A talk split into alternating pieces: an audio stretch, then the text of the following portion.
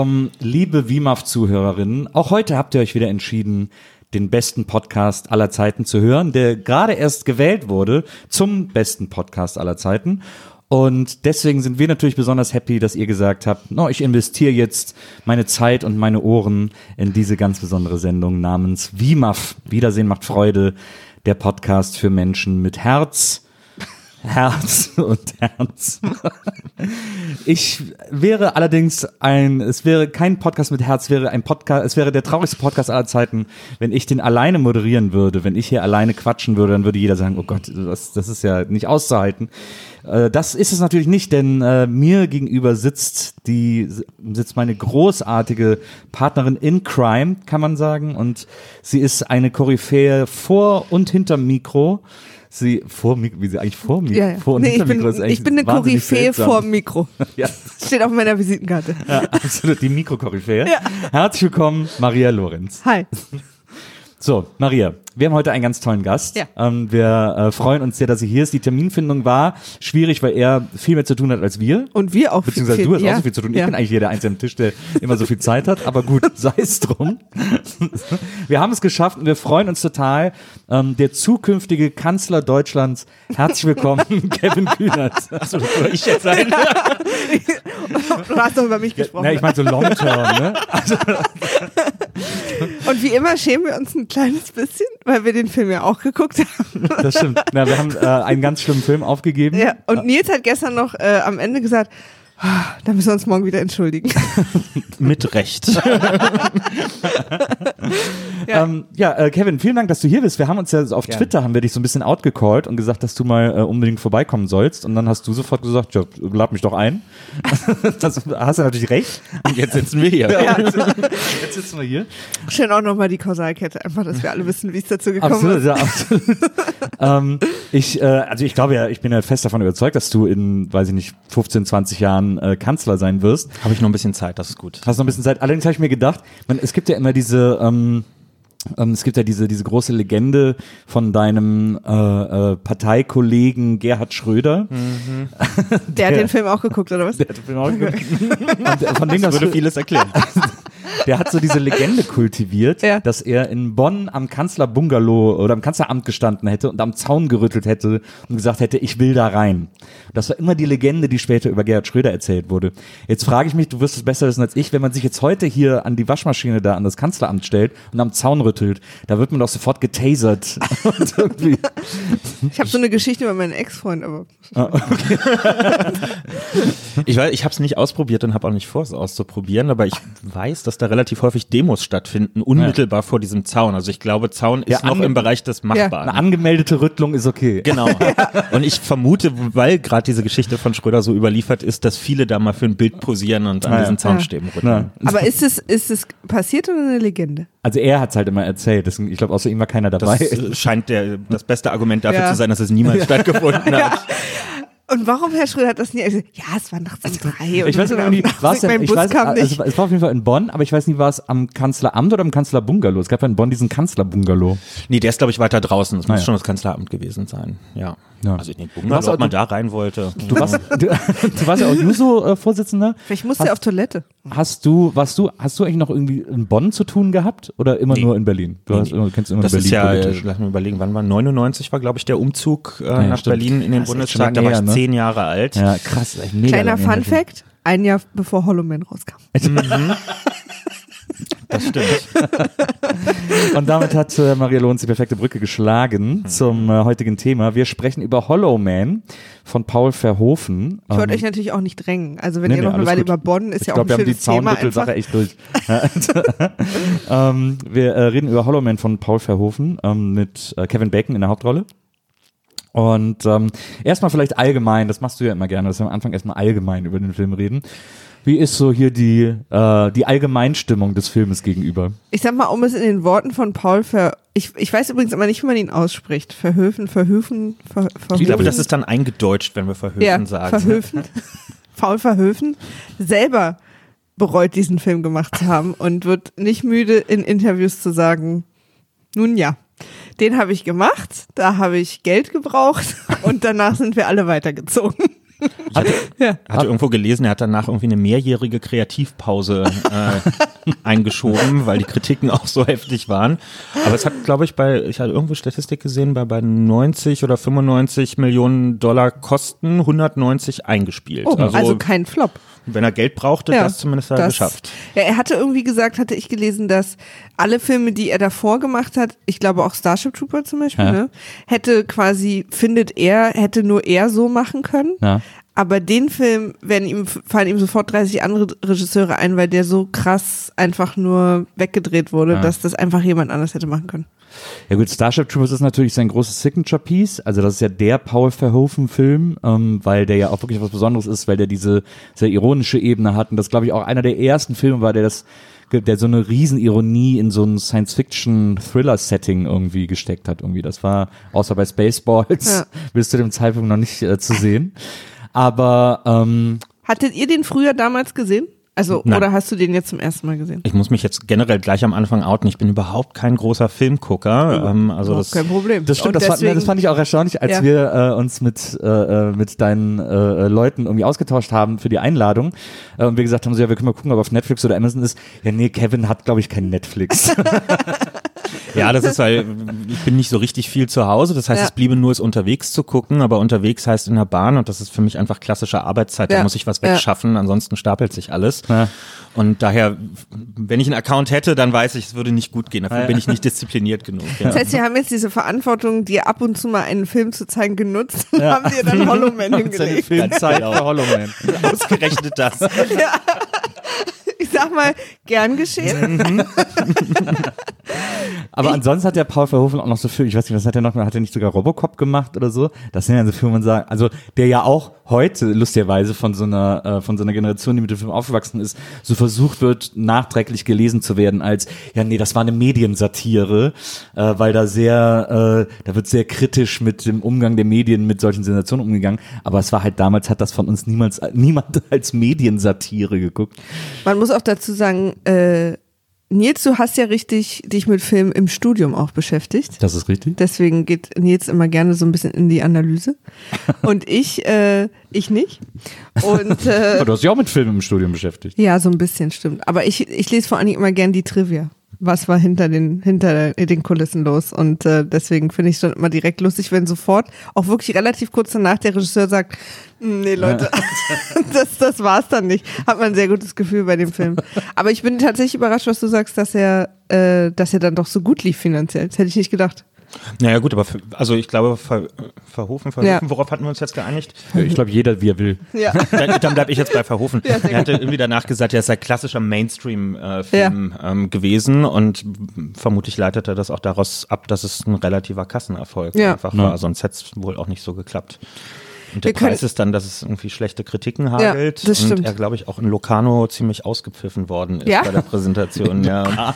den Film in Locarno zu zeigen. Ich weiß nicht, was ist, was bedeutet das? so ein Filmfestival, äh, wo aber natürlich auch immer viel künstlerisch wertvolles Zeug gezeigt wird und Premieren hat und, Und so. Hollow Man. Und, Und Hollow Man. oh Mann. Wir können ja mal kurz äh, äh, den, den Zuhörern, die den Film nicht gesehen haben, weil wir haben eine Menge Zuhörer, die uns nur um unseretwillen hören und den Film dann gar nicht gucken. Ja. Zumindest laut Zuschauer. Lucky Sam. Ja, das in dem Fall tatsächlich. Äh, wir können ja mal kurz sagen, worum es geht. Ja. Willst du das zusammenfassen? Ich oder? kann ja mal ganz kurz versuchen.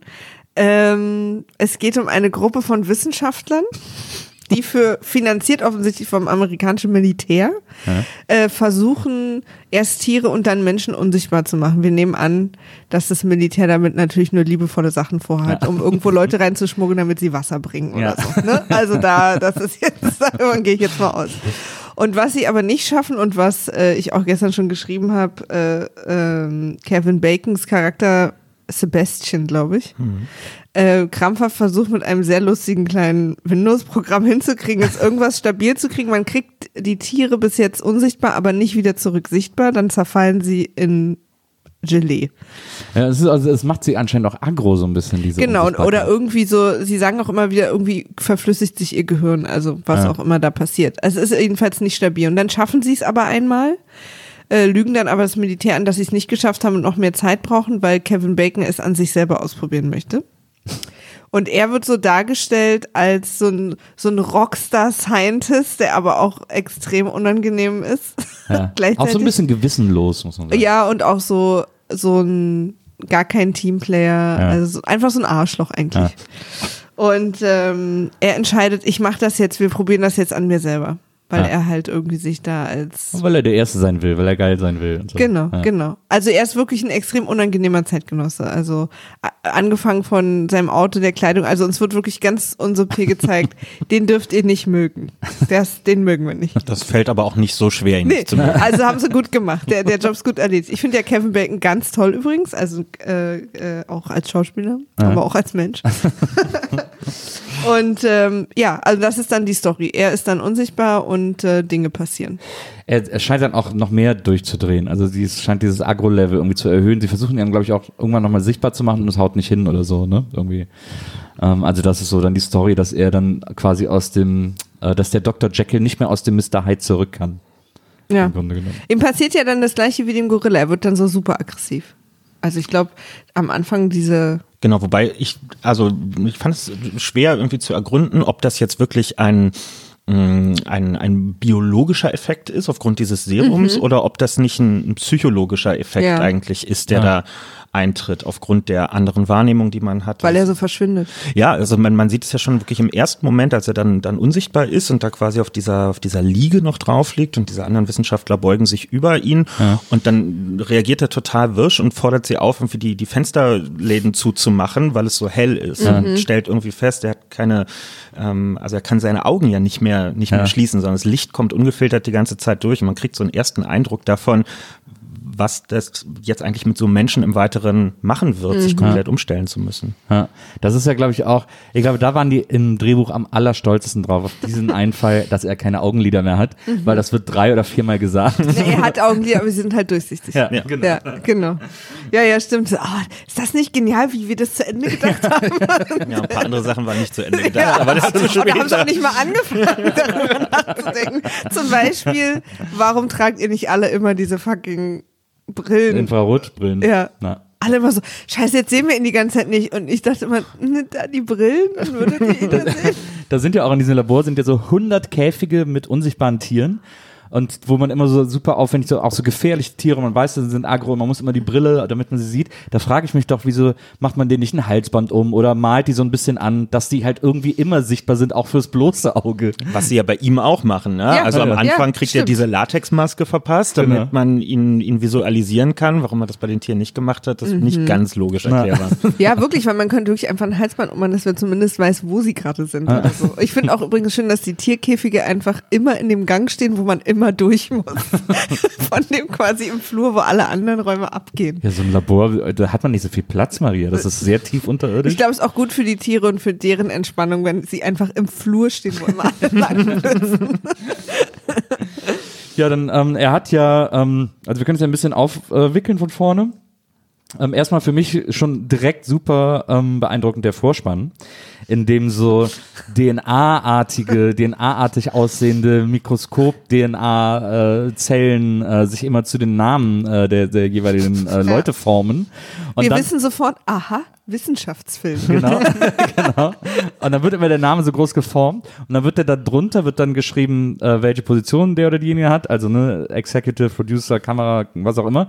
Und darunter wird der Name dann nochmal geschrieben, damit auch wirklich alle sicher sind. Okay, Getippt, falls ja. ihr das jetzt nicht habt lesen können, haben wir es Ja. jetzt nochmal in, in Und wenn ihr nicht so viel Zeit habt, dann lieber überspringen, weil Ja. die Hälfte des Films ist auch etwa rum, wenn der Vorspann vorbei ist. Das dauert sehr lange. Ja, das dauert wirklich sehr lange. Man Aber will ich- uns da wirklich auf so eine, auf so eine Reise mitnehmen. Aber ich habe ein bisschen Hunger bekommen, weil es sah aus wie russisch Brot, diese Buchstaben.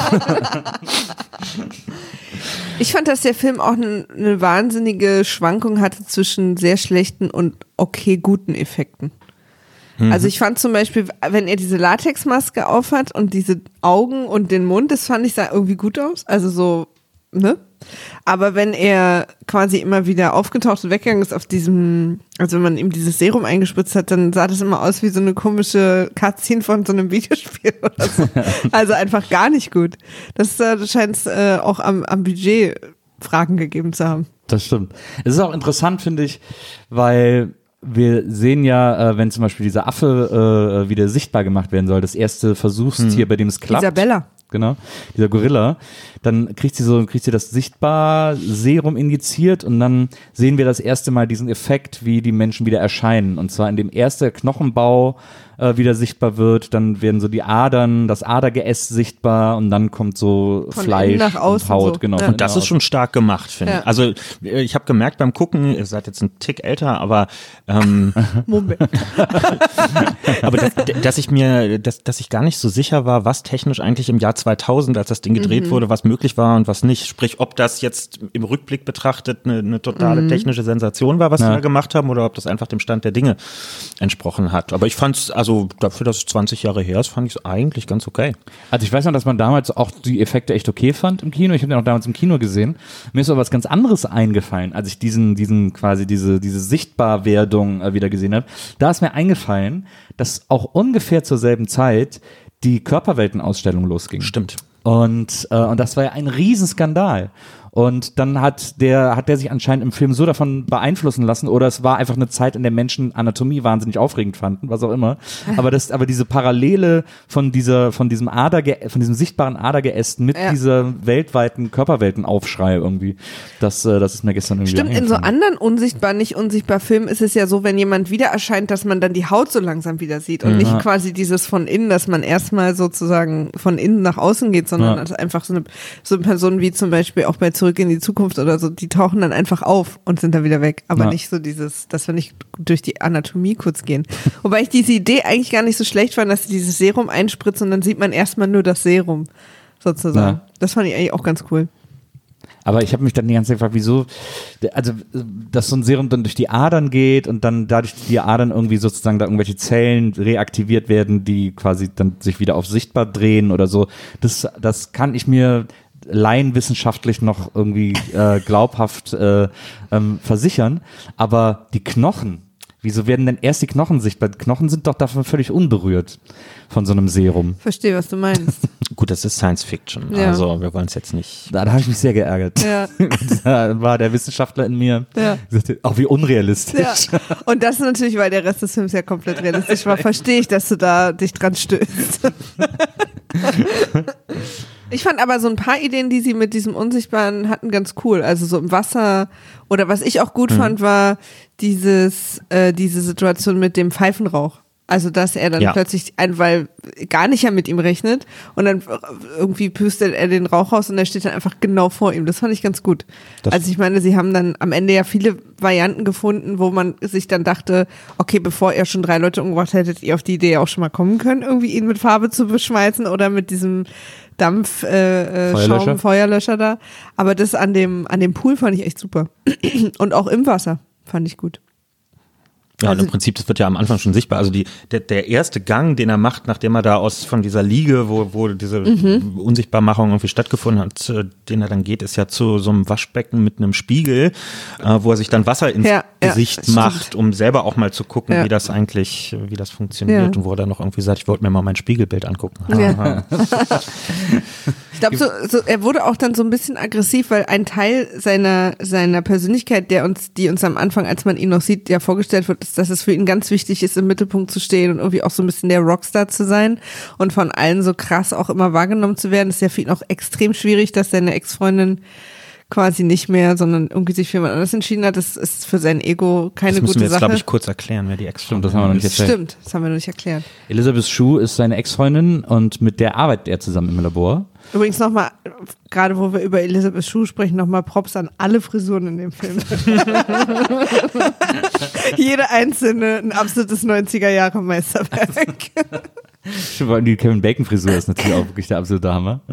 Ähm, na, Elizabeth Shue ist seine Ex, mit der arbeitet die aber zusammen. Sie haben so eine sehr intensive Arbeitsbeziehung, wenn auch keine private Beziehung mehr, weil sie ist nämlich weitergezogen und mittlerweile mit dem Assistenten aus dem Labor zusammen, also Josh Brolin, der da auch wirklich noch gar keinen Thanos-Vibe hat in diesem Film. Das stimmt.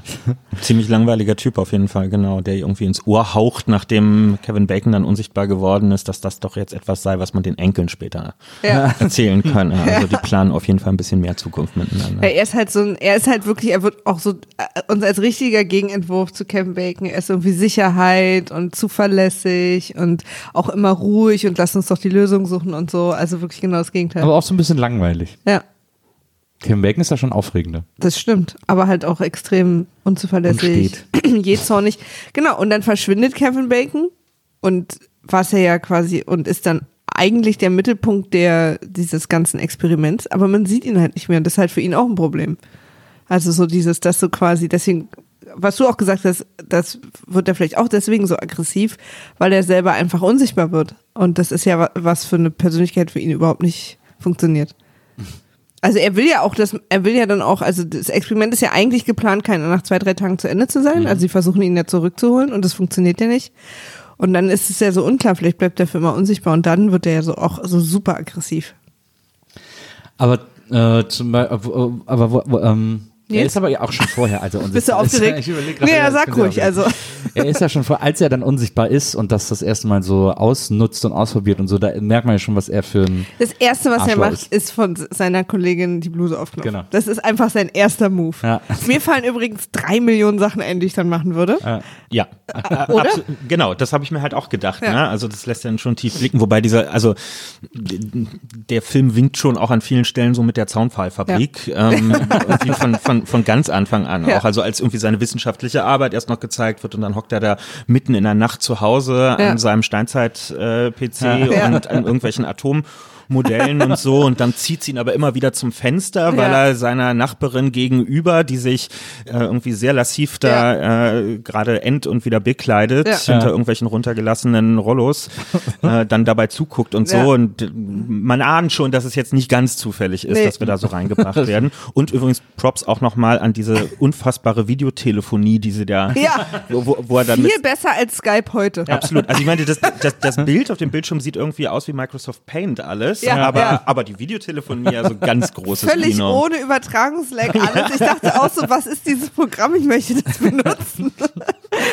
also das ist, ja, das, das habe ich auch gedacht. dass Ich dachte, Und dann ruft er sie da irgendwie nachts um halb drei an, um ihr die bahnbrechenden neuen Erkenntnisse mitzumachen und sieht dann noch, wie sie da so im Halbschlaf Mhm. Ja. in Richtung äh, des Telefons äh, greift. Und drei Sekunden später sitzt sie top aufgetakelt vor Ja. dem PC, hellwach.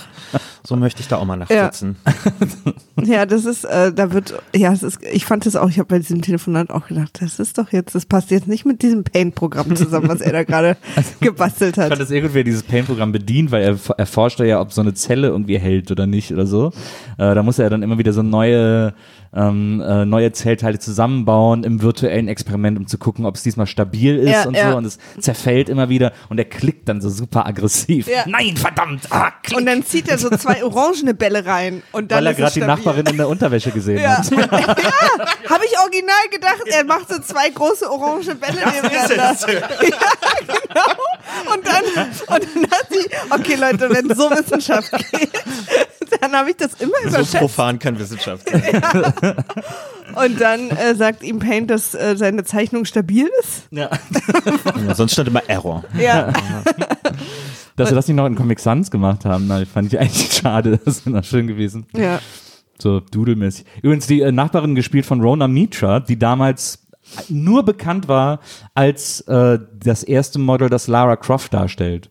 Ich glaube, Rona Mitra war das war sogar das, war das erste äh, äh, Model, die offiziell, die die offizielle Lara Croft war von äh, vom von, von Eidos war glaube ich der Hersteller von. Ich von kannte Tomb sie aus der Serie Boston Legal mit Was William denn? Shatner und War dann viel später, aber schön, dass sie Ich noch kannte sie gar nicht nur fürs Protokoll. Ja. okay. Schön, dass sie noch zu tun hatte. Freue Ja. ich mich. Ja. super Rolle Für auch viele ist sie. Lara Croft eine, eine Einbahnstraße, eine Sackgasse.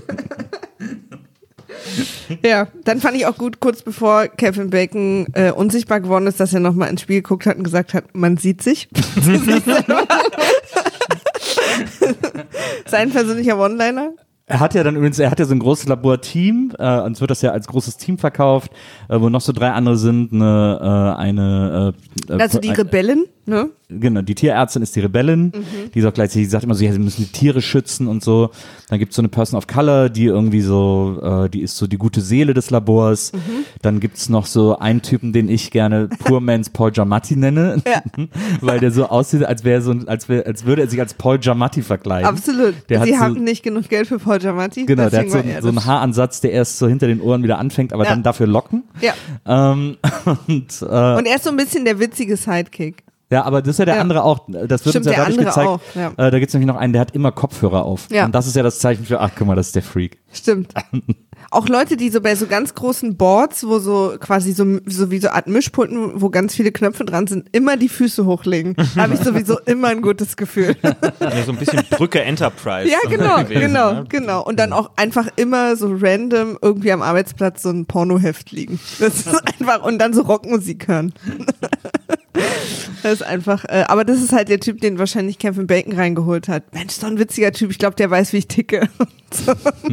Also er findet das ja dann am Ende auch so cool, wie er dann so mit seiner Unsichtbarkeit äh, auch so einfach der Frauen die. Brown so ein bisschen ab. Ja. Naja, genau, stimmt. Und war halt- das cool? Traurig, dass man an vielen Stellen merkt, eigentlich müssen die überwiegend einfach nur da sein, damit es genügend Mordopfer Genau. später Total, geben ja, kann, genau. die abgemeuchelt werden Absolut. können. Eigentlich objektiv, die Notwendigkeit war jetzt nicht Ja, nee. in jeder Sekunde. Ich hatte auch, ja, man hat auch zwischendurch das Gefühl, dass ihre Hauptaufgabe war, einfach nachts da zu sein, damit er nicht alleine ist. Und Ja. man denkt, was arbeitet, also was macht ihr da eigentlich? ja. So war ab und zu wurde dann mal irgendwie Blut abgenommen oder so, aber das ist ja jetzt nicht, wo eigentlich so ein achtköpfiges Team Ja, das, am das, das, das fand ich auch gut bei der bei dieser Tierärztin. Sie war dann die erste, die äh, als er unsichtbar war, ähm, äh, Nachtschicht gemacht hat, um, Ja. um ihn zu monitoren irgendwie so. Sonst? Ja. Ähm, und dann, dann ist sie in dem Kontrollraum und dann sagt, sagt, ist das wirklich okay, dass du das machst? Ja klar, ey, ich mach, ich mach die erste Nachtschicht, geht ihr und ich mach das hier und Ruht so. euch aus. Und dann gehen und dann gehen die weg und sie setzt sich auf den Stuhl und schläft sofort ein. Und zwar sofort. Sie lehnt sich zurück und man sieht so. Geniale Ja. erste Nachtschicht. Ja. Vielleicht sollte man Ihnen noch mal erklären, was das bedeutet, Nachtschicht. das ist nicht ganz klar Bereitschaft. gewesen. Ja, Genau. einfach genau. Wenn jemand anruft, dann ist sie halt da. Ja, das fand ich auch sehr, sehr gut. Was ich aber, um, um da noch kurz äh, drüber zu reden, weil das nämlich auch ein sehr besonderer Moment dieses Films ist, in dem Kevin Bacon unsichtbar gemacht wird. Ähm, die haben ja so eine Maschine, in der das Unsichtbarkeits- und das Sichtbarkeitsserum bereit geschüttelt wird oder Ja. so, also mit so Neonfarben versehen, dass Ja. es dann so leuchtet. Ja. Und dann äh, die Injektion setzt er sich selbst. Die ist auch übrigens, die Spritze ist so groß wie in ein Familienhaus. Also ich auch total, okay, Leute. Ein üppiges Ja, Einfamilienhaus. ja, ja. Da könnte auch noch die Oma einziehen. Und dann, und dann setzt er sich das, und das ist, er setzt, also sie haben ihm schon einen, wie einen Zugang gelegt oder so, ähm, und er äh, spritzt das dann in den Schlauch. Und ich kenne mich, ich bin kein, ich bin ja kein Pfleger oder Oh, ich bin keine Krankenschwester oder sowas. Aber dass da so viel Luft mit so Luftbläschen mit rein injiziert werden, ist das, war das nicht eine Sache, dass das nicht passieren soll bei Injektionen? Das fand ich etwas äh, äh, rätselhaft. Ja, ich finde so gut, dass, dass diese kleinen Dinge für dich rätselhaft sind. Aber dann kommt, dann kommt meine absolute Lieblingsstelle in dem Film. Hast du Austin Powers gesehen? Oh, es ist ewig Äh, her. Aber Ja. was, was ja Austin Powers immer eigentlich das Lustigste mit das Lustige ist, ist ganz am Anfang immer, ich glaube, das ist in allen drei Teilen, die erste Szene, wenn er irgendwo so lang läuft und er ist immer nackt, aber über seinem Schritt steht immer zufällig gerade eine Statue oder so. Ja. Also so die Kamera einstellen, dass man das Ja. genau gerade zufällig immer nicht sieht. Ja. Und äh, er ist, er muss sich natürlich nackt unsichtbar spritzen lassen, ist ja ganz klar. Absolut, Ähm, geht äh, hier bei Hollow Man. Ja. Und ähm, und dann zuckt er so, weil dann das dieses Serum so, das ist Seine so, Oscar-Szene. äh, das ist eine Oscar-Szene, weil es tut weh, es schmerzt, unsichtbar zu werden. Erst Ja. kribbelt es und dann, ah, ich wusste nicht, dass es so weh tut, sagt er sogar, äh, als Schmerzensschrei. Und egal wie er zuckt und sich windet, er schießt dann auch hoch und runter und so. Immer steht jemand zufällig vor seinem Schritt. Ja. Immer steht jemand zufällig da, dass man nicht sieht. Das fand ich äh, sehr Wir schön. dürften es dann erst sehen, als es nur noch Muskeln waren. Genau, Ja. die Schwellkörper.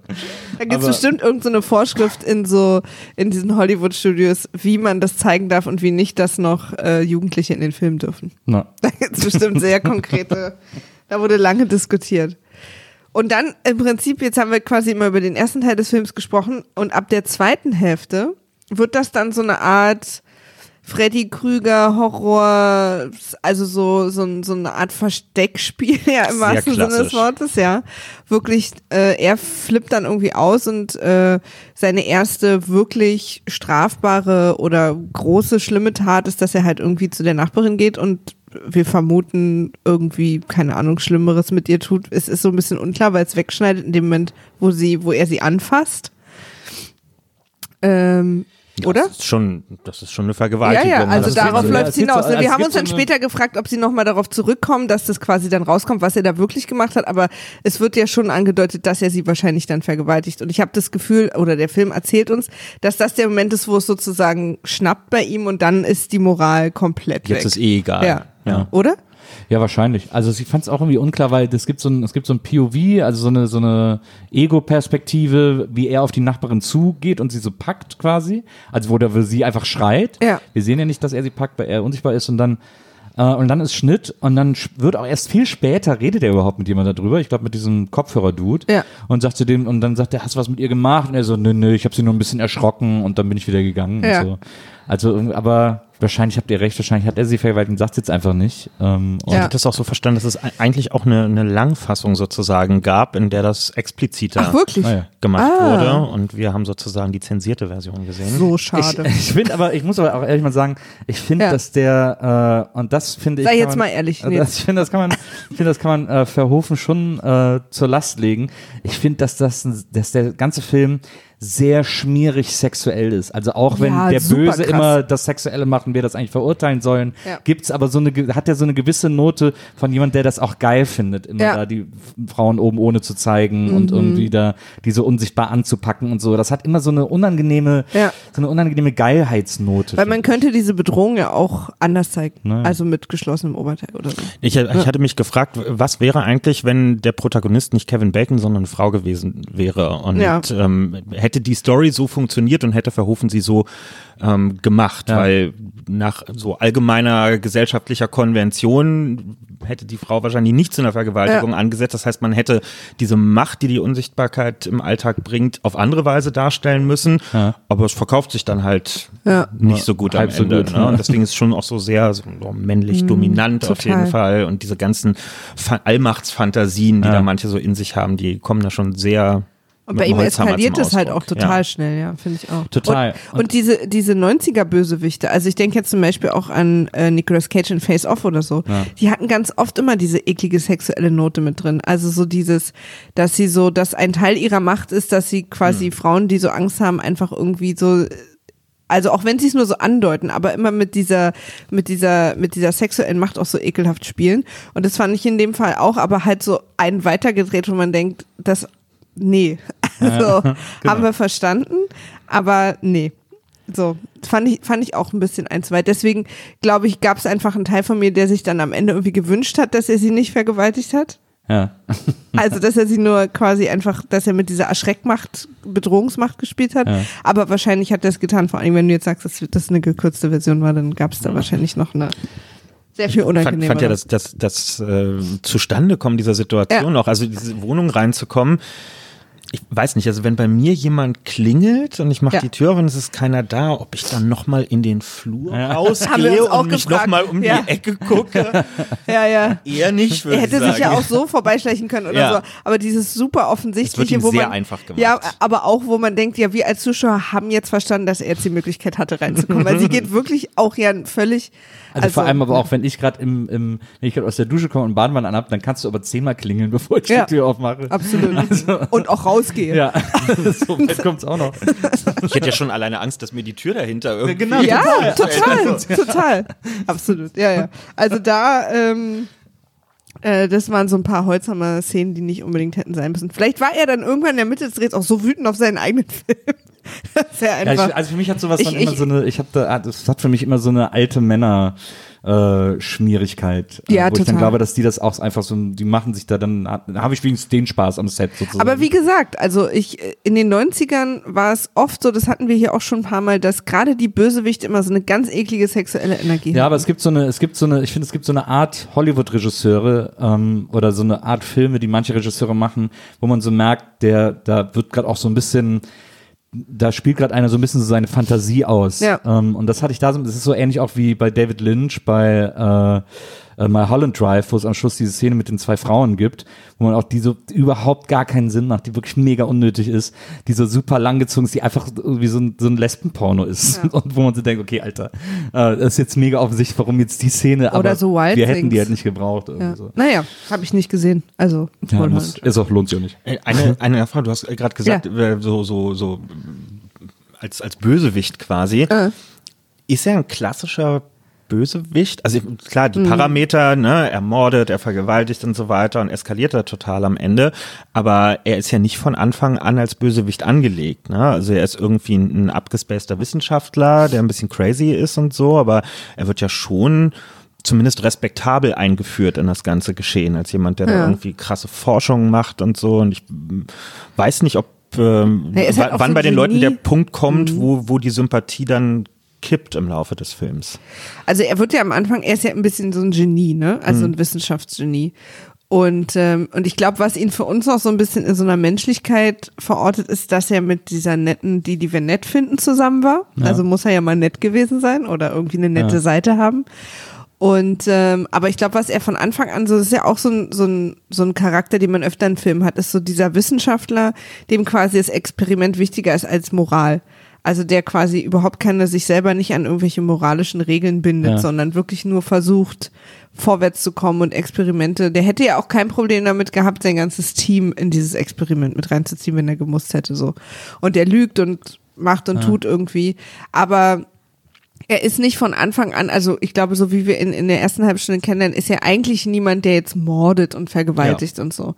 Und das ist halt die Frage, ob entweder er psychologisch kippt, während er unsichtbar ist, oder ob dieses Serum tatsächlich was tut. Also dass er sozusagen auch äh, seine, das, was bei ihm schon, weil ich glaube, wie du sagst, also wenn jetzt sie einen von den, also wenn sie zum Beispiel Josh Brolin, ich weiß ja nicht mehr, wie sein Charakter heißt, genommen hätten und unsichtbar gemacht hätten, wäre der, glaube ich, nicht zum Vergewaltiger und Mörder geworden, sondern dann hätte vielleicht eine andere irgendwie, wäre er noch, vielleicht wäre er noch verständnisvoller geworden.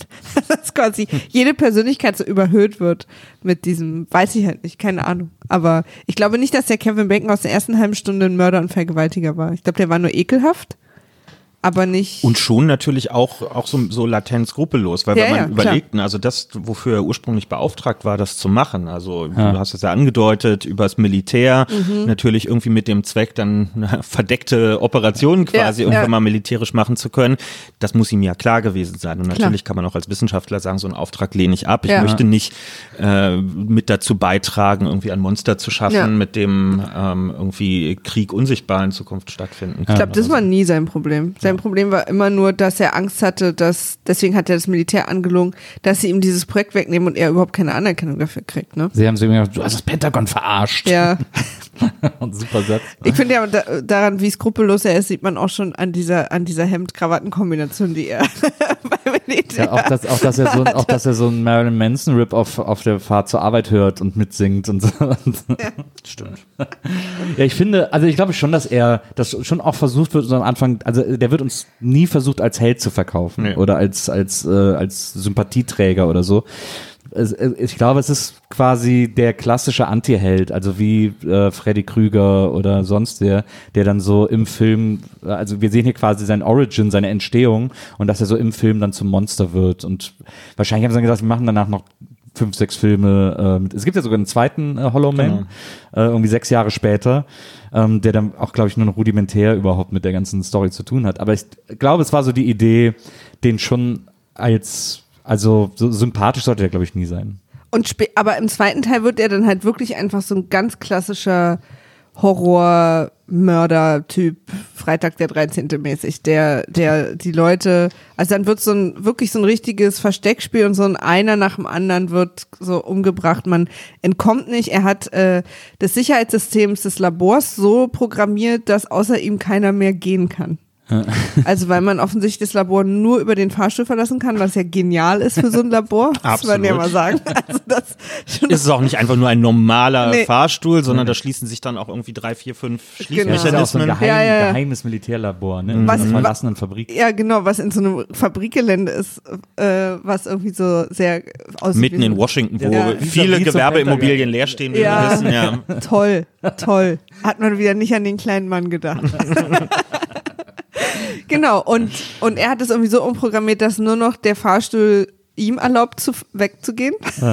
Und deswegen sind alle gefangen in dem Büro und werden dann nach und nach äh, in verschiedenster Art und Weise von ihm umgebracht. Ihm wird ja auch damit, äh, dann, äh, kurz vorher von allen zusammen irgendwie und auch er tut dann so, als wäre ihm das irgendwie wichtig, wird eben, haben wir gerade eben kurz gesagt, so eine Latexmaske auf den Kopf gegossen, wo ich auch Ah nochmal ja, sagen stimmt. muss, der hat doch auch Haare, das muss ja auch wahnsinnig wehgetan haben, aber egal.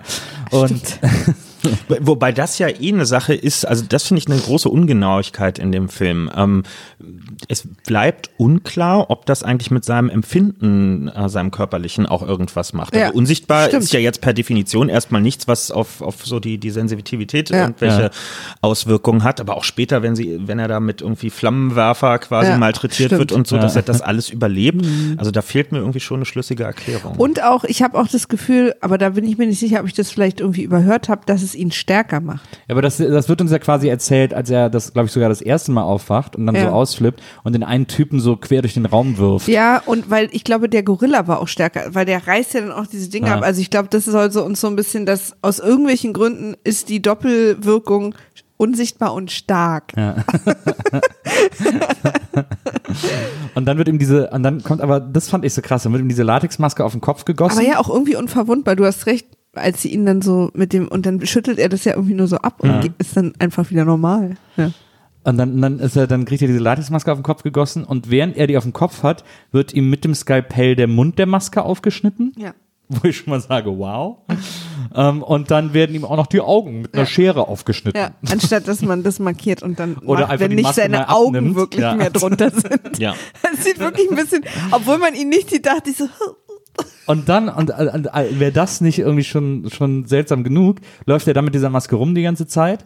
Die Nasenlöcher wurden ihm nicht aufgeschnitten. Also er müsste eigentlich die ganze Zeit so sprechen, weil er die Nase zuhört. Und die Ohren sind auch nicht aufgeschnitten. Er dürfte eigentlich gar nichts hören oder nur so super dumpf. Und eigentlich müsste er die ganze Zeit fragen, was? Was? Nee, sag bitte nochmal lauter, was? Weil die Ohren sind nämlich auch die ganze Zeit zu. Das hat mich wahnsinnig Ich geärgert. glaube, dem visuellen Effekt ist hier der Vorzug gegeben worden, das vor ich, allen stimmt. logischen Erwägungen. Ist auch, äh, ich habe auch in der Trivia gelesen, dass sie ihn immer unterschiedlich farbig angemalt haben. Je nach Szene war er einfach wie so Blue Man Group mäßig komplett grün oder schwarz oder so angestrichen, damit sie ihn halt durch die Special Effects besser unsichtbar machen können. Weil am Anfang hatten sie gedacht, sie brauchen Kevin Bacon nur fünf Drehtage und den Rest nicht, weil er ja eh nicht zu sehen ist. und dann haben die Leute aber immer ins Nichts. Die Sparfüchse. Ja, genau. Und dann haben die Leute aber ins Nichts und, das, und dann haben sie wohl zwei Wochen so gedreht und das war super hölzern und keiner wusste, wo er hingucken sollte und so, wo ich dachte, aber da hätte er ja auch ein Stand-in, na gut, egal. Und dann haben sie Kevin Bacon wieder zurückgeholt und haben ihn halt bunt angemalt und dann haben die Schauspieler halt immer gesagt, dass es so schwierig war, ernst zu bleiben, wenn jemand so komplett grün angemalt, aber so ganz gemein guckt. und, ähm, und zum Beispiel in der Szene im Wasser haben sie ewig versucht, irgendwie das mit Special Effects zu lösen und haben ihn am Ende aber schwarz angemalt. Und er hat das halt wirklich gemacht und weil man schwarz wohl im Wasser am besten mit Special Effects wegmachen kann. kann. Genau. Und, äh, und dann mussten sie halt immer ewig rumprobieren, wie sie das machen und so, weil sie dachten halt, sie könnten es einfach mit Special Effects und mit der Abwesenheit von Kevin Bacon lösen, aber so war es dann Aber nicht. wenn ich simuliere, dass da jemand als Schauspieler oder Schauspielerin mit einem Unsichtbaren kommuniziert, ist es dann nicht intendiert, dass man nicht so genau weiß, wo man hingucken Ja. soll? Also, weil das so ist es Ja, ja, ja, auch. ja, ja, total. Aber die Leute haben wohl irgendwie so total merkwürdig darauf reagiert. Und dann haben sie im, auf dem ganzen Set, haben sie ja tatsächlich auch im Film dann mal genutzt, überall Lautsprecher hingemacht. Und Kevin Bacon hat aus, hat quasi mit denen agiert und hat immer, ohne dass auch die Regie oder wer wusste, immer irgendeinen der Lautsprecher angemacht, damit die Leute halt wirklich immer so rumgeguckt haben, wo er jetzt gerade ist. Gerade in dieser Anfangsszene, wo das Team immer die ganze Zeit nicht weiß, wo er ist, hat er sie quasi mit diesen Lautsprechern immer auch überrascht, in welcher Ecke er jetzt angeblich steht. Das ist auch völlig bescheuert, dass der einfach so unsichtbar ist und dann so, "Nein, ich bin hier. Huh. ja, total. Aber ähm, Ja, da mussten sie ihn dann zurückholen, weil es dann doch nicht ohne ihn ging. Aber ich fand wirklich diesen, also was ich wirklich fand, dass es cool oder echt oder wie auch immer aussah, war eben diese Latexmaske, diese durchsichtigen Augen und der durchsichtige Mund. Als er dann da die Kinder erschreckt hat im Auto. Ja, ja, mit, wenn, wenn Licht ins Spiel kam Genau. auch, dann war das auf jeden Fall ganz lustig. Ja. Ja. Also es sah echt ganz cool aus. Ich weiß äh, tatsächlich, ich habe die ganze Zeit, ich habe geguckt, was in dem Jahr einen Oscar gewonnen hat, dass man mal so sieht, was für Special Ja. Effects Filme gleichzeitig kamen, zum Beispiel Matrix. Ja. Äh, ja, da hat er dann natürlich Special Effect mäßig abgekackt, weil das war ja dann Nominiert war er, glaube ich. ja, Meine ja ich. kann sein. Aber, aber so, dass man auch mal vergleicht, ob das für die Zeit ein guter, gute Ja. Special Effects waren. Matrix waren ja eigentlich auch, also jetzt sagen wir mal vom, äh, vom Aufwand her, waren die Special Effects ähnlich teuer, gut, aufwendig, was auch immer. Nur, dass die bei Matrix halt tausendmal visionärer waren als bei, als bei Hollow Man. Also da war einfach, die Technik war ja ähnlich gut, nur dass sie bei Matrix hatten sie andere Ideen für andere Bilder, die man so halt noch nie gesehen hatte. Ja. Diese Bullet Time und sowas, das war halt äh, damals wirklich unfassbar, äh, das in einem Film zu sehen. Es stimmt. Naja, und im Prinzip war es dann so eine Art wie so ein Escape-Spiel am Ende. Alle haben versucht, aus diesem Labor rauszukommen. Ja, es ist zu einem, zu einem sehr klassischen Plot Ja, eigentlich am total. Ende geworden. Nur mit dem Unterschied, dass es halt hier nicht so Blair Witch Project, äh, Ja. Jugendliche am Wochenende in irgendeiner Holzhütte und Genau. dann passiert irgendwas, sondern die Herleitung ist halt eine andere. Genau, so ein klassischer Slasher eigentlich Ja. äh, am Ende. Person of Color ist zuerst gestorben, das ist ja auch sehr Natürlich. klassisch in so Slasher-Filmen. Allerdings. So, dann sterben die Witzigen. Um klar zu machen, jetzt Ja. ist Schluss mit lustig. Genau. Und am Ende überlebt halt das, äh, das Liebespaar. So, mehr oder weniger. Und ähm, Und sie schießt ihren Ex ab, genau. genau, genau. Und äh, warte mal, jetzt wollte ich gerade noch was sagen. Jetzt ist es Hey weg. Maria, was wolltest du uns denn jetzt noch? Was bin so aufgeregt wegen dem? Film. Ich habe mir übrigens ein paar tolle Zitate noch aufgeschrieben, zum Beispiel, als sie ihn versuchen, wieder sichtbar zu machen und es nicht funktioniert. Nee, äh, sie sitzen dann nachher zusammen und machen wieder so ein virtuelles Experiment, gucken alle auf den Monitor, wo sie so sehen, wie sich so Zellen aufbauen. Ja. Und dann ganz Stimmt. am Schluss die eine Zelle und dann wird alles Wo ich auch so dachte, gelöscht. hat er das nicht einmal alleine probiert, Ja. bevor er es in der Gruppe macht? Oder also. Und da ärgern sie sich wahnsinnig. Und vor allen Dingen ist das ja gleich, also was wir da gesehen haben, was auch immer das war übrigens, was wir da gesehen haben, so Blasen, die so einen Bildschirm füllen und wir hoffen, dass sie den kompletten Bildschirm hören, aber wir wissen auch nicht warum und was das genau ist, ist ja wieder was ganz anderes als das, was wir gesehen haben, was Kevin Bacon macht. Ich habe nicht verstanden, warum man uns quasi nicht so was ähnliches zeigt, damit Ja. wir irgendwie verstehen, dass die an der gleichen Sache arbeiten. Und was ich auch nicht verstanden habe, ist, Kevin Bacon ist doch das Genie der Gruppe, warum er ab dem Moment, wo er unsichtbar ist, nicht mehr forscht. Also er macht ja gar nicht mehr mit.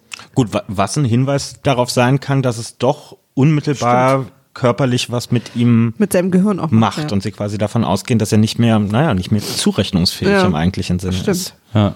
Weil ich dachte immer so, er ist jetzt sauer auf alle, dass sie es nicht lösen, aber er war doch der Typ, der immer alles löst. Auf jeden Fall bei diesem, bei diesem Bläschen-Videospiel. ähm, Ja, das, sah wirklich aus so wie so ein, so ein schwarz-weiß Atari. Da sagt dann Josh Brolin, als es nicht klappt, vollständige Krankenkaskade 95 Prozent. Fuck! gutes, gutes Zitat. Das, äh, das haben wir und dann und kurz danach gibt's dann so dieses, dann äh, spricht irgendwer mit Kevin Bacon und sagt irgendwie so, ja und so bla bla und das ist doch hier das Experiment und so. Und dann sagt er irgendwie so, ey Mann, äh, mein Leben, ich hab kein Leben, ich sitze hier fest. Aber wir wissen halt, dass er jetzt gerade seit 24 Stunden im Labor wohnt. Ja. Und dann so, der ist auf Freiwillig. Schon, ja, Für ihn ist schon das Leben vorbei, die Freiheit, Ja, ja, total. die Freiheit genommen. Oh, ich würd, was würdet ihr machen, wenn ihr unsichtbar seid? Das habe ich mich auch gefragt. Das habe ich mich auch gefragt. Ich glaube, ich würde mich andauernd äh, auf, in, in Flugzeuge schleichen und tolle Länder sehen. Okay, ja, ich weiß nicht, da wäre meine erste Frage, wie schaffe ich es in diesem Ding die ganze Zeit nicht, äh, naja, nicht erkannt, Ja, ja, sondern stimmt. nicht irgendwie berührt zu werden oder so. Weil wo, wo ist eine Ecke, in die man sich zurückzieht in einem Flugzeug? Ja, stimmt. Man müsste dann vielleicht vorher, jetzt wird's kompliziert, irgendwie recherchieren, dass ob die erste Klasse ausverkauft ist oder nicht. Du musst quasi in den Frachtraum, du musst dich quasi beim Check-in aufs Gepäckband legen und dich da in den Frachtraum äh, äh, reinschleichen. Ja, aber da ist weder Druckausgleich noch temperaturmäßig geht da was. Also ich mit glaube, einer dicken Jacke. Ja, ja, so geht Druckausgleich. Dicke Jacke. Die musst es sehr eng ziehen. also vielleicht musst du eher auf dem Containerschiff dann mitfahren. Oh, jetzt wird's wieder zeitaufwendig, Leute. Aber irgendwie würde ich versuchen, die Welt zu sehen. Ja, Glaub also ich. Also ich bin großer Sportfan. Der Reiz ist jetzt natürlich äh, auch bei ausverkauften Fußballspielen und so immer verlässlich reinzukommen. Das ist schon Und ganz auch oder mal an einem guten, äh, also an einem guten. Kannst dich unten ans Spielfeld Ja, ranstellen, genau. einfach. Aber ist ja so kein Problem. Trainer Ja, mal gucken, Und dem da dann so die ganze Zeit was ins Ohr. Den gegnerischen Trainer. Auswechseln. Oder dem immer so die Beine wegziehen oder so.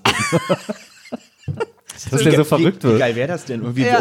Weltmeisterschaftsfinale, Elfmeterschießen und du kickst den Ball einfach zwischendurch weg. Oder, so, oder einer, oder so, einer Im schießt letzten den, Moment so Ja. ganz leicht antippen. so einer schießt den Ball und du nimmst ihn dann und trägst ihn dann so ins Tor. Dass der so fliegt. Und alle werden so verrückt beim Videobeweis. Was bedeutet das? Was sehen wir das da? denn gemacht? Ja. Also es gäbe so viele lustige Sachen, die Das man stimmt. tatsächlich machen Das könnte. stimmt. Man würde auch mal, ach, ich weiß auch nicht. Man denkt dann immer so, dass man irgendwelche Hinterzimmer sieht und dann mal hört, was sie da eigentlich wirklich besprechen. Ja. Ja, Aber was macht man dann damit? Ne, das ist echt mühsam, glaube ich. Auch unsichtbar. Ich bin auch kein guter Schleicher. Ich lasse andauernd Sachen fallen und stoße irgendwo gegen und so. Ich würde die Leute wahrscheinlich eher verrückt machen, so ein bisschen. Was krass wäre, wär, wenn es Unsichtbarkeit gäbe und alle wüssten das. Also wenn das quasi auch so, dass das sich auch jeder besorgen könnte. Aber dann, Und- dann würden alle mit so einer Brille rumlaufen, was dann wieder heißt, niemand ist unsichtbar. Stimmt.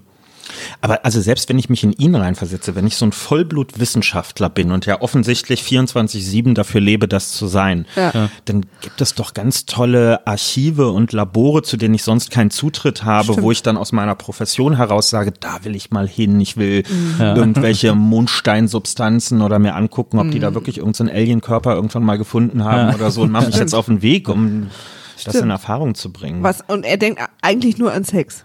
Genau. Ja, aber wo, das wo er uns vorher präsentiert Ja. wird als einer, der Beziehungen in die Brüche gegangen, weil keine persönliche Bindung, sondern Ja. irgendwie immer nur Arbeit und dann fällt ihm als erstes ein, dass er jetzt Ja. jemand vergewaltigen will. Ja, Ja, ist aber es wirklich, also er, er, er, er, er, das erste, was er macht, ist eben diese, diese Tierärztin ihre Bluse aufmachen. Das zweite, was er macht, ist seine Ex-Freundin begraben. Das, also so, Aber- das ist, ein- das ist ein, Aber ich, ich, ich möchte intervenieren an dieser Stelle, denn äh, er ist ja schon am Anfang, als er sichtbar ist und da forscht, glotzt er schon die ganze Zeit zu seiner Nachbarin rüber, die sich da irgendwie auszieht und äh, und dann äh, guckt er so ein bisschen, nein, ich muss mich, ich muss es schaffen und so und dann setzt sich wieder an den Computer und lehnt sich so zurück und dann sieht man, dass er an seine Decke Ja. ein Poster, selbstgemaltes Poster geklebt hat, auf dem steht You should be working. Stimmt. Also es scheint ihm nicht so leicht zu fallen, sich so zu konzentrieren auf seine wissenschaftliche Arbeit. Work-Life-Balance war in den 90ern noch nicht so ein Thema. Offensichtlich nicht. Ja, ja. Aber was würdest du denn machen? was würdest du machen? Äh, ach, keine Ahnung. Du würdest dich zu Weezer in den Proberaum schleichen. Ja, ach, da muss ich erstmal hinkommen. So mühsam. Naja, Flugzeug. Ähm, ich weiß nicht, was ich machen würde. Was würde ich, was, wenn ich jetzt hier sofort unsichtbar würde, wo würde ich dann hingehen? Ähm, äh, keine, ich, ach, keine Ahnung. Ich weiß nicht. Ich würde wahrscheinlich tatsächlich ähm, erstmal so ganz langweilig, äh, ich glaube, ich würde in den Bundestag gehen und mir da Ja? alles angucken in Ruhe und äh, denen da so ein bisschen bei Hinterzimmergesprächen zuhören und so. Ähm, das ist wahnsinnig langweilig, aber das wäre, wenn ich jetzt so hier in Berlin unsichtbar würde, wäre das eines der ersten Dinge, die ich machen würde, weil ich es am interessantesten finde. Ja. Ich glaube, also ich glaube wirklich zuerst würde ich einfach Spaß haben, indem ich, also Ja. mit Leuten Späße machen. Es hat ja, Ja. schon Gründe, warum so versteckte Kamera Ja. immer gut ankommt. Ja, Ja. Wenn, wenn irgendwo Leute in der Fußgängerzone erschrecken. Aber dafür bin ich zu, das, das, das, die täten mir so leid. Kommt auf die Leute an, ne? Ja. Aber ich überlege jetzt auch, ja wenn auch es auf so einen quasi. AfD-Parteitag gehen und einfach die ganzen Kaffeebecher Ja, umkippen das oder so. das würde ich sofort machen. Oh, ja. Ein paar Backpfeifen aus dem Nichts. Ja, so, so, eine, so eine unsichtbare Backpfeife muss auch so verwirrend sein, oder? Wie würde man sich das erklären? Das Gefühl einer Backpfeife aus dem Nichts und man sieht auch das nichts. stimmt, das wäre krass. Das würde einen sehr lange verfolgen. Ja. Und dann hat man aber den Abdruck hier. Ja, das stimmt. So die Leute ein bisschen Kürre machen. Auch Ich, ich, ich überlege wirklich, was wäre das allererste? Ich glaub, ja, ich überlege auch, ich komme auch irgendwie auf nichts. Ich würde wahrscheinlich trotzdem einfach mich in den Nickerchen machen. Vielleicht würde ich auch mal durch einen U-Bahn-Tunnel jetzt hier laufen oder so. Aber ist doch gefährlich. Ach, da passiert doch nichts. Du musst ja bei dem, was die da anwenden, noch immer bedenken, du bist nackt. Ja, Weil sobald du was anhast, bist du ja sichtbar. Stimmt. Stimmt. Also wir würden, als erstmal müsste man ein Land ziehen, wo es nicht so doll Winter wird. so. Erster Schritt. Das ist echt doof, im Winter unsichtbar werden. Ja. Das ist richtig umsonst. Ja. Ich kann leider nur drinnen unsichtbar sein. Das ist richtig umsonst. Ja, ich weiß, ich denk, irgendwie komischerweise denke ich so, ach, ich könnte so alle möglichen Kinofilme und, und ins Museum und so und dann fällt mir als nächstes ein, das kann ich auch jetzt schon. Ja. Gut, du kannst nachts alleine im Museum Oh ja, sein. oder, oder sich nachts so hier so in ein Kaufhaus einschließen lassen oder so. Das ist ja auch cool. Hm, das KDW und dann die Pralinenabteilung leer essen Genau. oder so. Die haben sehr leckere Sachen da. Käse auch. Sehr gut. Käse auch sehr gut. Käse auch sehr gut. Können wir bitte bei, der, bei dem Unsichtbarsein gerade noch mal eine Ja. unangenehme Frage klären? Sehr gerne. Aber wenn, wenn der nackt sein muss, Ja. die ganze Zeit und Ja. das ja auch beinhaltet, dass alles, also auch alle Körperflüssigkeiten von ihm Ja. unsichtbar sind, offensichtlich. Ja. Was passiert in dem Moment, wo er pinkeln gehen muss eigentlich? Das, Er kotzt ja auch. Genau, er kotzt ja in einer Szene und er kotzt ja unsichtbar. Also auch unsichtbare Kotze. Stimmt, ja, richtig. Ja. Das fand ich auch, das habe ich auch nicht so richtig, das finde ich auch nicht so richtig logisch, ehrlich gesagt. Weil ich meine, Marie hat dann gesagt, sonst würde man das ja sehen, wenn das sichtbar wäre. Aber ich habe so das Gefühl, wenn es quasi im Körper ist, dann ist es ja von der Unsichtbarkeit des Körpers abgeschirmt und müsste eigentlich in dem Moment, wo es aus dem Körper raus ist, sichtbar werden. Na, ich dachte quasi, dass alles, was in seinem Körper ist, also auch alle Flüssigkeiten, die sozusagen mit dem Serum in Berührung kamen oder wie auch immer sich das verteilt, wird halt alles unsichtbar. Das heißt, dass das schon auch noch die Zeit, wo es rauskommt, auch unsichtbar ist. Also nicht nur gecovert, sondern das ist halt dann unsichtbar, genau. ja. Aber dann würde ja, also ich, aber dann würde ja alles, was er, dann äh, ist ja, Sagen wir mal, er verletzt sich und blutet. Das, Ja. Würde dann auch unsichtbar Ja. sein. Weil aber sein Blut müsste, ist halt müsste ja unsichtbar. alles, er nimmt, er nimmt also ja es ist Nahrung, ja nicht nur seine Haut unsichtbar Ja, ja. und alles, was drin ist, sieht man, sondern sein Blut, also er ist komplett unsichtbar und alles, Wir- was in ihm drin ist wir auch. sehen ihn, glaube ich, auch nie essen oder trinken in dem Film, ne? Doch, er ist die ganze Zeit Twinkies. Stimmt. Aber die sind dann, sobald er sie abbeißt, Ja, das unsichtbar. wissen wir nicht, weil er da quasi Sachen anhat immer, wenn er die isst. Weil sie, glaube ich, dieser Frage aus dem Weg gehen wollten. Ja, eben, das glaube ich nämlich auch. Weil Aber ich glaube ist quasi, wenn er pinkelt, ist der Urin auch unsichtbar. faszinierend. Aber dann würde Theorie. ja, aber dann würde ja alles, was er, was, aber dann würde ja alles, was er berührt, unsichtbar oder was, was seine Organe berührt oder irgendwie. Nee, nee, so ist es nicht. Äh, Der Urin äh, entsteht ja aus seiner Unsichtbarkeit heraus. Und zum Beispiel, ich glaube, der Twinkie würde zum Beispiel sichtbar in seinen Körper gehen Ja. und dann im Magen unsichtbar werden, wenn er von den Magensäften sozusagen. Jetzt, jetzt ist halt die Frage, we- was unterstellen wir, was für ein biologischer Effekt ist dahinter? Also geht Ja. es um eine geht es um eine chemische Reaktion, die sich erst vollziehen muss äh, im Magen, weil da Stoffe aufeinandertreffen oder Ja. strahlt das quasi und sobald etwas in der Nähe ist, wird es unsichtbar. Das wird ja nicht weiter aufgelöst in der ganzen Nummer. Insofern Genau. haben sie sich ein bisschen schlanken Fuß gemacht. Ja, im Prinzip wollten sie am Ende ja auch einen Thriller machen. Also ne, es geht ja dann vor allen Dingen um dieses, dass Und jetzt sitzen wir hier und reden über Wissenschaft die ganze Zeit. Das ist natürlich auch gemein. Ja, ich wette, dass Herr Verhöfen gerade irgendwo Schluck auf hat und denkt, okay Leute, irgendwo auf der Welt macht sich gerade jemand mehr Gedanken, als wir es je gemacht haben. also zum Beispiel, ähm, was der Film ja macht, ist, was zum Beispiel auch immer bei diesen, keine Ahnung, äh, wie hieß denn der Freitag der 13 und diese ganzen Ja. Bösewichte, die waren ja auch immer versteckt. Also die waren ja immer, die sind ja immer irgendwie in einem dunklen Haus und du wusstest nie, wo die sind. Ja. Und das ist ja die übertriebene Version davon. Dass sozusagen Weil der, der Mörder ist, ja. versteckt ist und dass man immer nicht weiß, wo er gerade ist und wo er als nächstes auftaucht und halt kreative Wege finden muss, damit er sichtbar ist. Deswegen haben wir auch nie verstanden, aber das hätte den Film natürlich sehr langweilig gemacht, wenn sie immer diese Wärmebrillen alle aufgehabt hätten. Das wäre der langweiligste unsichtbar Film der Welt gewesen. Denn er immer so sagt, hallo, ja, wir sehen dich, weil Aber dann ist in der Filmgeschichte unsichtbar sein schon eher so chiffriert als Bösewichte. Ne? Also ich hatte noch mal glaube schon, überlegt, ne, es gibt bei, bei Harry Potter irgendwie diesen Umhang des Rumtreibers. So, das kann man eher als, als positiv bewerten, aber sonst überwiegend negativ. Na, eigentlich ist Umsi Unsichtbarsein immer damit verbunden, dass man was machen will oder muss, was eigentlich nicht legal ist. Sei es moralisch nicht legal oder irgendwie wirklich illegal. Also es ist immer, man macht nie irgendwas damit, was man eh darf. Also es gibt ja noch diese Predator-Filme, da sind ja die Prädatoren unsichtbar, also unsichtbare Alien-Monster irgendwie. Stimmt. Ähm, aber dann so dieser klassische Film, der Unsichtbare aus den 50ern, oder wann ist dieser Schwarz-Weiß-Film, da ist er ja auch so ein Wissenschaftler, der dann auch so ein bisschen daran verzweifelt, dass er dann unsichtbar ist. Da hat er dann auch immer so diese, das, das Tuch um den Kopf und so. Und ähm, der will ja dann, glaube ich, unbedingt wieder sichtbar werden. Also er wird dann, glaube ich, auch so ein bisschen Will ja verrückt. Kevin Bacon eigentlich auch. Naja, es er will ja auch wieder auch so sichtbar bisschen. werden. Und ähm, ähm, meint ihr, dass diese Szene, wo diese extrem übertrieben laute Fliege ihn nervt, so ein Tribute an den Film Die Fliege war? Keine Ahnung. Okay. Sag du es mir. Ich weiß auch nicht. Ich habe nur überlegt, was diese Szene sollte. Mhm. Also, weil diese Fliege war ja wirklich so laute Fliegen gibt's nicht, by the way. Und die, die ist ja so ein sehr störender Faktor. Also man soll auf jeden Fall merken, es gibt da diese Fliege und er fängt sie auch zum Schluss und bringt sie dann um und so. Und ich frage mich, was, warum, was, keine Szene ist ja zufällig Aber das ist da. doch, ja, aber das ist doch immer so. Äh, Gibt es das nicht als Motiv ganz oft, dass Bösewichte irgendwie eine Fliege zerschlagen, weil sie einfach so, weil sie so schnell sind? Oder als Vorboten quasi Ja. des, Na, des Mordes, der sich da am Horizont abzeichnet. Skrupellosigkeit. Er hat eine Fliege getötet. Absolut. Sehenden Auges. Ja. Dann werde ich Viele Menschen schrecken zusammen und denken sich, dazu wäre ich nicht in der Lage. Ja. Da geht- Wow. Da, da ging es aber, glaube ich, auch ein bisschen um diesen Gag. Er hat ja auch den Hund umgebracht, ne? Hunde umbringen Stimmt, ist ja für Hund so viele gegen gerade die- Ameri sofort gegen die ja, ja, sehr merkwürdige Art, den auch umzubringen. Ähm, Hunde umbringen ist ja für viele Menschen auch immer so ein Film so, okay, er hat die ganzen, alle wurden abgeschafft, Ja. aber bei dem Hund hört's das wirklich ist die auf. rote Linie. Ja.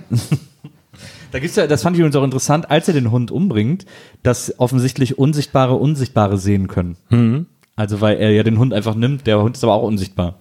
Er nimmt ihn einfach und schlägt ihn gegen die Wand. Also äh, das Ich weiß nicht, ob man ihn dazu sehen muss. Ich glaube schon. Ja? ja. Okay. War schon auch sehr zielgerichtet Genau. Ja, ja, zugegriffen. das Absolut. Ja, er hat ihn ja dann auch und hat ihn so angeguckt, was ja auch überhaupt keinen Sinn macht, wenn man nichts sieht. Vielleicht ist das ein Trick, ja.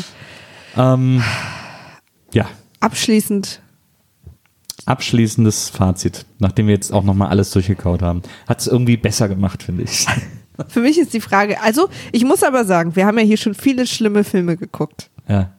Und ich fand den kurzweilig. Also ich es ist jetzt nicht so, also wir haben, ich habe mich schon mehr durch Filme durchgequält. Und ich fand auch am Ende mit diesem herabstürzenden Fahrstuhl, wie sie versucht haben zu entkommen, hatte zumindest so eine, also ich war schon, ich fand es spannend. Also auch wenn ich manche Situationen und Szenen irgendwie ein bisschen lächerlich fand, aber ich fand auch, wie gesagt, manchmal, wie sie ihn dann so dargestellt haben mit dem, diese, diese Gefahr mit dem Zigarettenrauchen, dass man auch nie so richtig weiß, dass alle ja dann auch so paranoid wurden, weil man wusste nie, ob er gerade irgendwo ist oder nicht. ja. So, also das fand ich schon äh, äh, nicht, nicht interessant. Ich fand den nicht so schlimm, auch interessanterweise jetzt, wo wir drüber geredet haben, nicht so schlimm äh, wie viele andere Filme, die wir gesehen haben. Also ich hatte den, ich glaube, was mich stört an dem Film, ist der, ist der erste Teil, weil ich kann leben mit einem guten Action-Thriller irgendwie, Ja. Mit, mit guten Effekten und ein bisschen Spannung und dann erwarte ich auch nicht, dass da ein geiler Plot Ja. äh, unbedingt ist. Und ich kann leben mit einem Film, der irgendwie so halb philosophische Fragen stellt, was würden wir alle tun, Ja, wenn wir ja, unsichtbar ja. wären und so weiter. Aber der, der erst, die erste Hälfte ist halt einfach so ein, so ein Mittelding. Es ist so, so ein paar Aspekte von so einer hingerotzten Schnulze und dann so ein bisschen so Effektwissenschaft und andeuten, dass da jetzt gleich irgendwas passiert. Aber er entscheidet sich nicht so richtig, was er eigentlich sein will. Und ich finde, es waren immer ganz viele Chancen, wo ich dachte, da könnte man jetzt tolle Geschichten draus spinnen oder Fragen stellen, die wirklich relevant sind. Ja, ja. Macht der Film aber einfach gar nicht. Ja. Und das habe ich nicht verstanden, wie, wie die Comedy zustande kommt. Ja. Das stimmt. Der Film versucht extrem viele Sachen zu umschiffen. Das äh, fällt einem, das hat man, glaube ich, auch, das spürt man, glaube ich, auch die ganze Zeit, dass der nicht so richtig weiß, wo er hin will. Weil das, ich glaube, alle Leute finden die letzte halbe Stunde unterhaltsam. Ich fand auch diese Fahrschulsache wahnsinnig spannend und so. Das war alles super, das funktioniert alles auch gut. Ähm, auch so, dass sie dann da so eingeschlossen sind im Labor. Aber die ganze Rampe, die der dafür baut, ist völlig unnötig lang und viel zu ziseliert und hat, hat gar keinen, hat gar nicht so einen richtigen Unterhaltungswert auch und so, sondern es ist irgendwie nur so, da wird so ein Setup aufgebaut, wo man denkt so, ja, wir haben es ja kapiert, move on. Und dann Ja. wird aber nochmal irgendwie das Fenster bei ihr eingeschlagen oder so. Also wo man so denkt, oh Gott. Und dann, und dann schubst er auch diesen Penner weg, auch so völlig unnötig. wo man so, okay, alles klar. Er würde sagen, er ist wirklich böse. ja, ja, das stimmt. Und ich finde, also ich gucke generell nicht so gerne Science Fiction, weil ich die, zu viel über Filme nachdenke und mir dann andauernd Ja. Sachen auffallen. Und ich sage, ja, okay, das kannst du jetzt damit begründen, dass es Science Fiction ist, aber hey, das kann ja jetzt auch nicht die allgemeine Entschuldigung dafür sein, sich um gar keine logischen Gedanken mehr zu machen. Also Ja, das stimmt. du hast ein Experiment von einer Regierungsinstitution beauftragt, was sich echt im hochsensiblen Bereich bewegt. Ja. Und das monitort keiner. Da ist keiner vom, Das habe ich auch vom gedacht, ja. Ministerium, der da irgendwie aufpasst. Die müssen Ja. nicht einen täglichen Report oder so abliefern, um zu sagen, wie es vorangeht, sondern veranstalten da ihre kleine Wissenschaftsparty im Vor allen Keller. Dingen gerade bei sowas. Also wenn sie wirklich geschafft haben, jemanden unsichtbar zu machen, Ja. dann wären die ja irgendwo eingesperrt und es würden die ganze Zeit Wachen draußen rumstehen und da würde überhaupt nichts rauskommen. Aber die sind eher so ein bisschen, also ich fand die, die, äh, diese ganzen Militäropers da, die waren eher so ein bisschen, ach, der verrückte Schwiegersohn wieder, naja, dann geben wir ihm noch zwei Wochen. Also so eher so ein bisschen ne, Ja. genervt, aber so, naja, soll er mal. Ja, das ist beim BND unvorstellbar so, ne? Dass hier in Mitte unter so einer Fabrik ein Labor ist. Wo Leute Irgendjemand gemacht durch die Gegend zieht. Lol.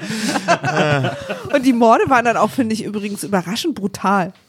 Also so. Es gab aber so ein, ist so die sind dann auch manchmal so random eskaliert. gewesen. Diesen Ja. einen Typen, den er da bei den Rohren äh, umgebracht hat, den Ja. er dann da so hingeschubst hat, den hat er erst so hoch, den Kopfhörer Ja, ja, erst ja. so hoch und dann so runterfallen lassen, ist der von so einem Rohr aufgespießt worden. Aber so völlig ungeplanter Mord eigentlich. Übrigens, er hat oben auf den Rohren gelegen. Nochmal eine ganz andere Frage, wie er da hochgekommen ist und warum das nun der Ort ist, wo er sich versteckt.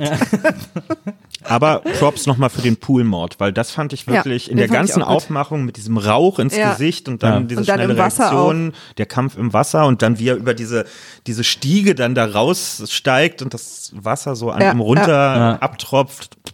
Chapeau, das war gut. Sah schon cool aus. Und vor allen Dingen hat der Film einem auch echt eine Menge Ideen gegeben, wie man dann unsichtbare Menschen doch sichtbar machen kann. Weil er musste ja andauernd irgendwie doch zu sehen sein und dann eben mit Qualm und Dampf und so verschiedenen Sachen. Das fand ich schon auch gut. Ja, Aber wie gesagt, also gerade auch diese Farbidee, die die eine Frau hatte, war ja eigentlich eine gute Idee, die die ganze Farbe auf den Boden geschüttet hat, aber am Ende auch wieder nicht zu Ende gedacht. Und dann hat er sie halt doch gekriegt. Das, äh, das stimmt. Also ein Film, den man ähm, ohne Bedenken nicht weiterempfehlen muss. ähm, aber der uns hier zusammengebracht hat. Deswegen ist er schon aller Ehren wert. Ähm, das war ganz toll. Vielen Dank, dass du zu uns gekommen bist und dir diesen Film angetan hast für uns. Ja, Dankeschön. Der, wir haben dir ja die DVD geschickt, kannst du ja jetzt in dein Regal stellen. Ja. Und In mein üppiges DVD-Regal, wie wir es alle zu Hause haben. ja, absolut. Neben den VHS-Kassetten. Kann man ja vielleicht auch noch mal auf einer auf einer etwas größeren Feier oder auch mal mit Freunden so in der Gruppe zeigen. Äh, Ich meine, jetzt, äh, die Weihnachtszeit steht vor der Tür, Schrottwichteln ist überall angesagt. Da hast du jetzt auf Genau. jeden Fall schon was. Dann so unauffällig ins Ohr hauen. Buh. Ja, ja. Auch nochmal liebe Grüße an die Leute in deinem Büro. Einer von euch. Dieses Jahr keine Geschenke von Kevin annehmen. ähm, wenn ihr uns, äh, wenn ihr Fragen habt zu diesem Podcast, dann schreibt uns, äh, dann könnt ihr uns auf Twitter erreichen unter dem Handle @wimaf war weg Weil Wimaf schon weg war. oder ihr schreibt uns eine E-Mail an folgende Adresse. Wimaf at poolartists.de. Wir freuen uns alle eure Fragen zu beantworten. Lieber Kevin, vielen vielen Dank, dass du da warst. Komm bitte unbedingt bald mal wieder, wenn du mal wieder Zeit hast, einen Film zu gucken, dann schicken wir dir gerne alles zu und äh, wir würden uns freuen, wenn du noch mal unser Gast wärst. Sehr gerne. Und nur damit wir es einmal verbraten haben, wie geil passt denn bitte Wiedersehen macht Freude zu dem Film, den wir heute besprochen haben eigentlich? Das stimmt. Das äh, stimmt Eigentlich hätte leider. er das äh, in den Spiegel sagen müssen, anstatt man sieht sich. In diesem Sinne, Leute, habt einen schönen Tag. Bis bald. Tschüss. Tschüss. Ciao.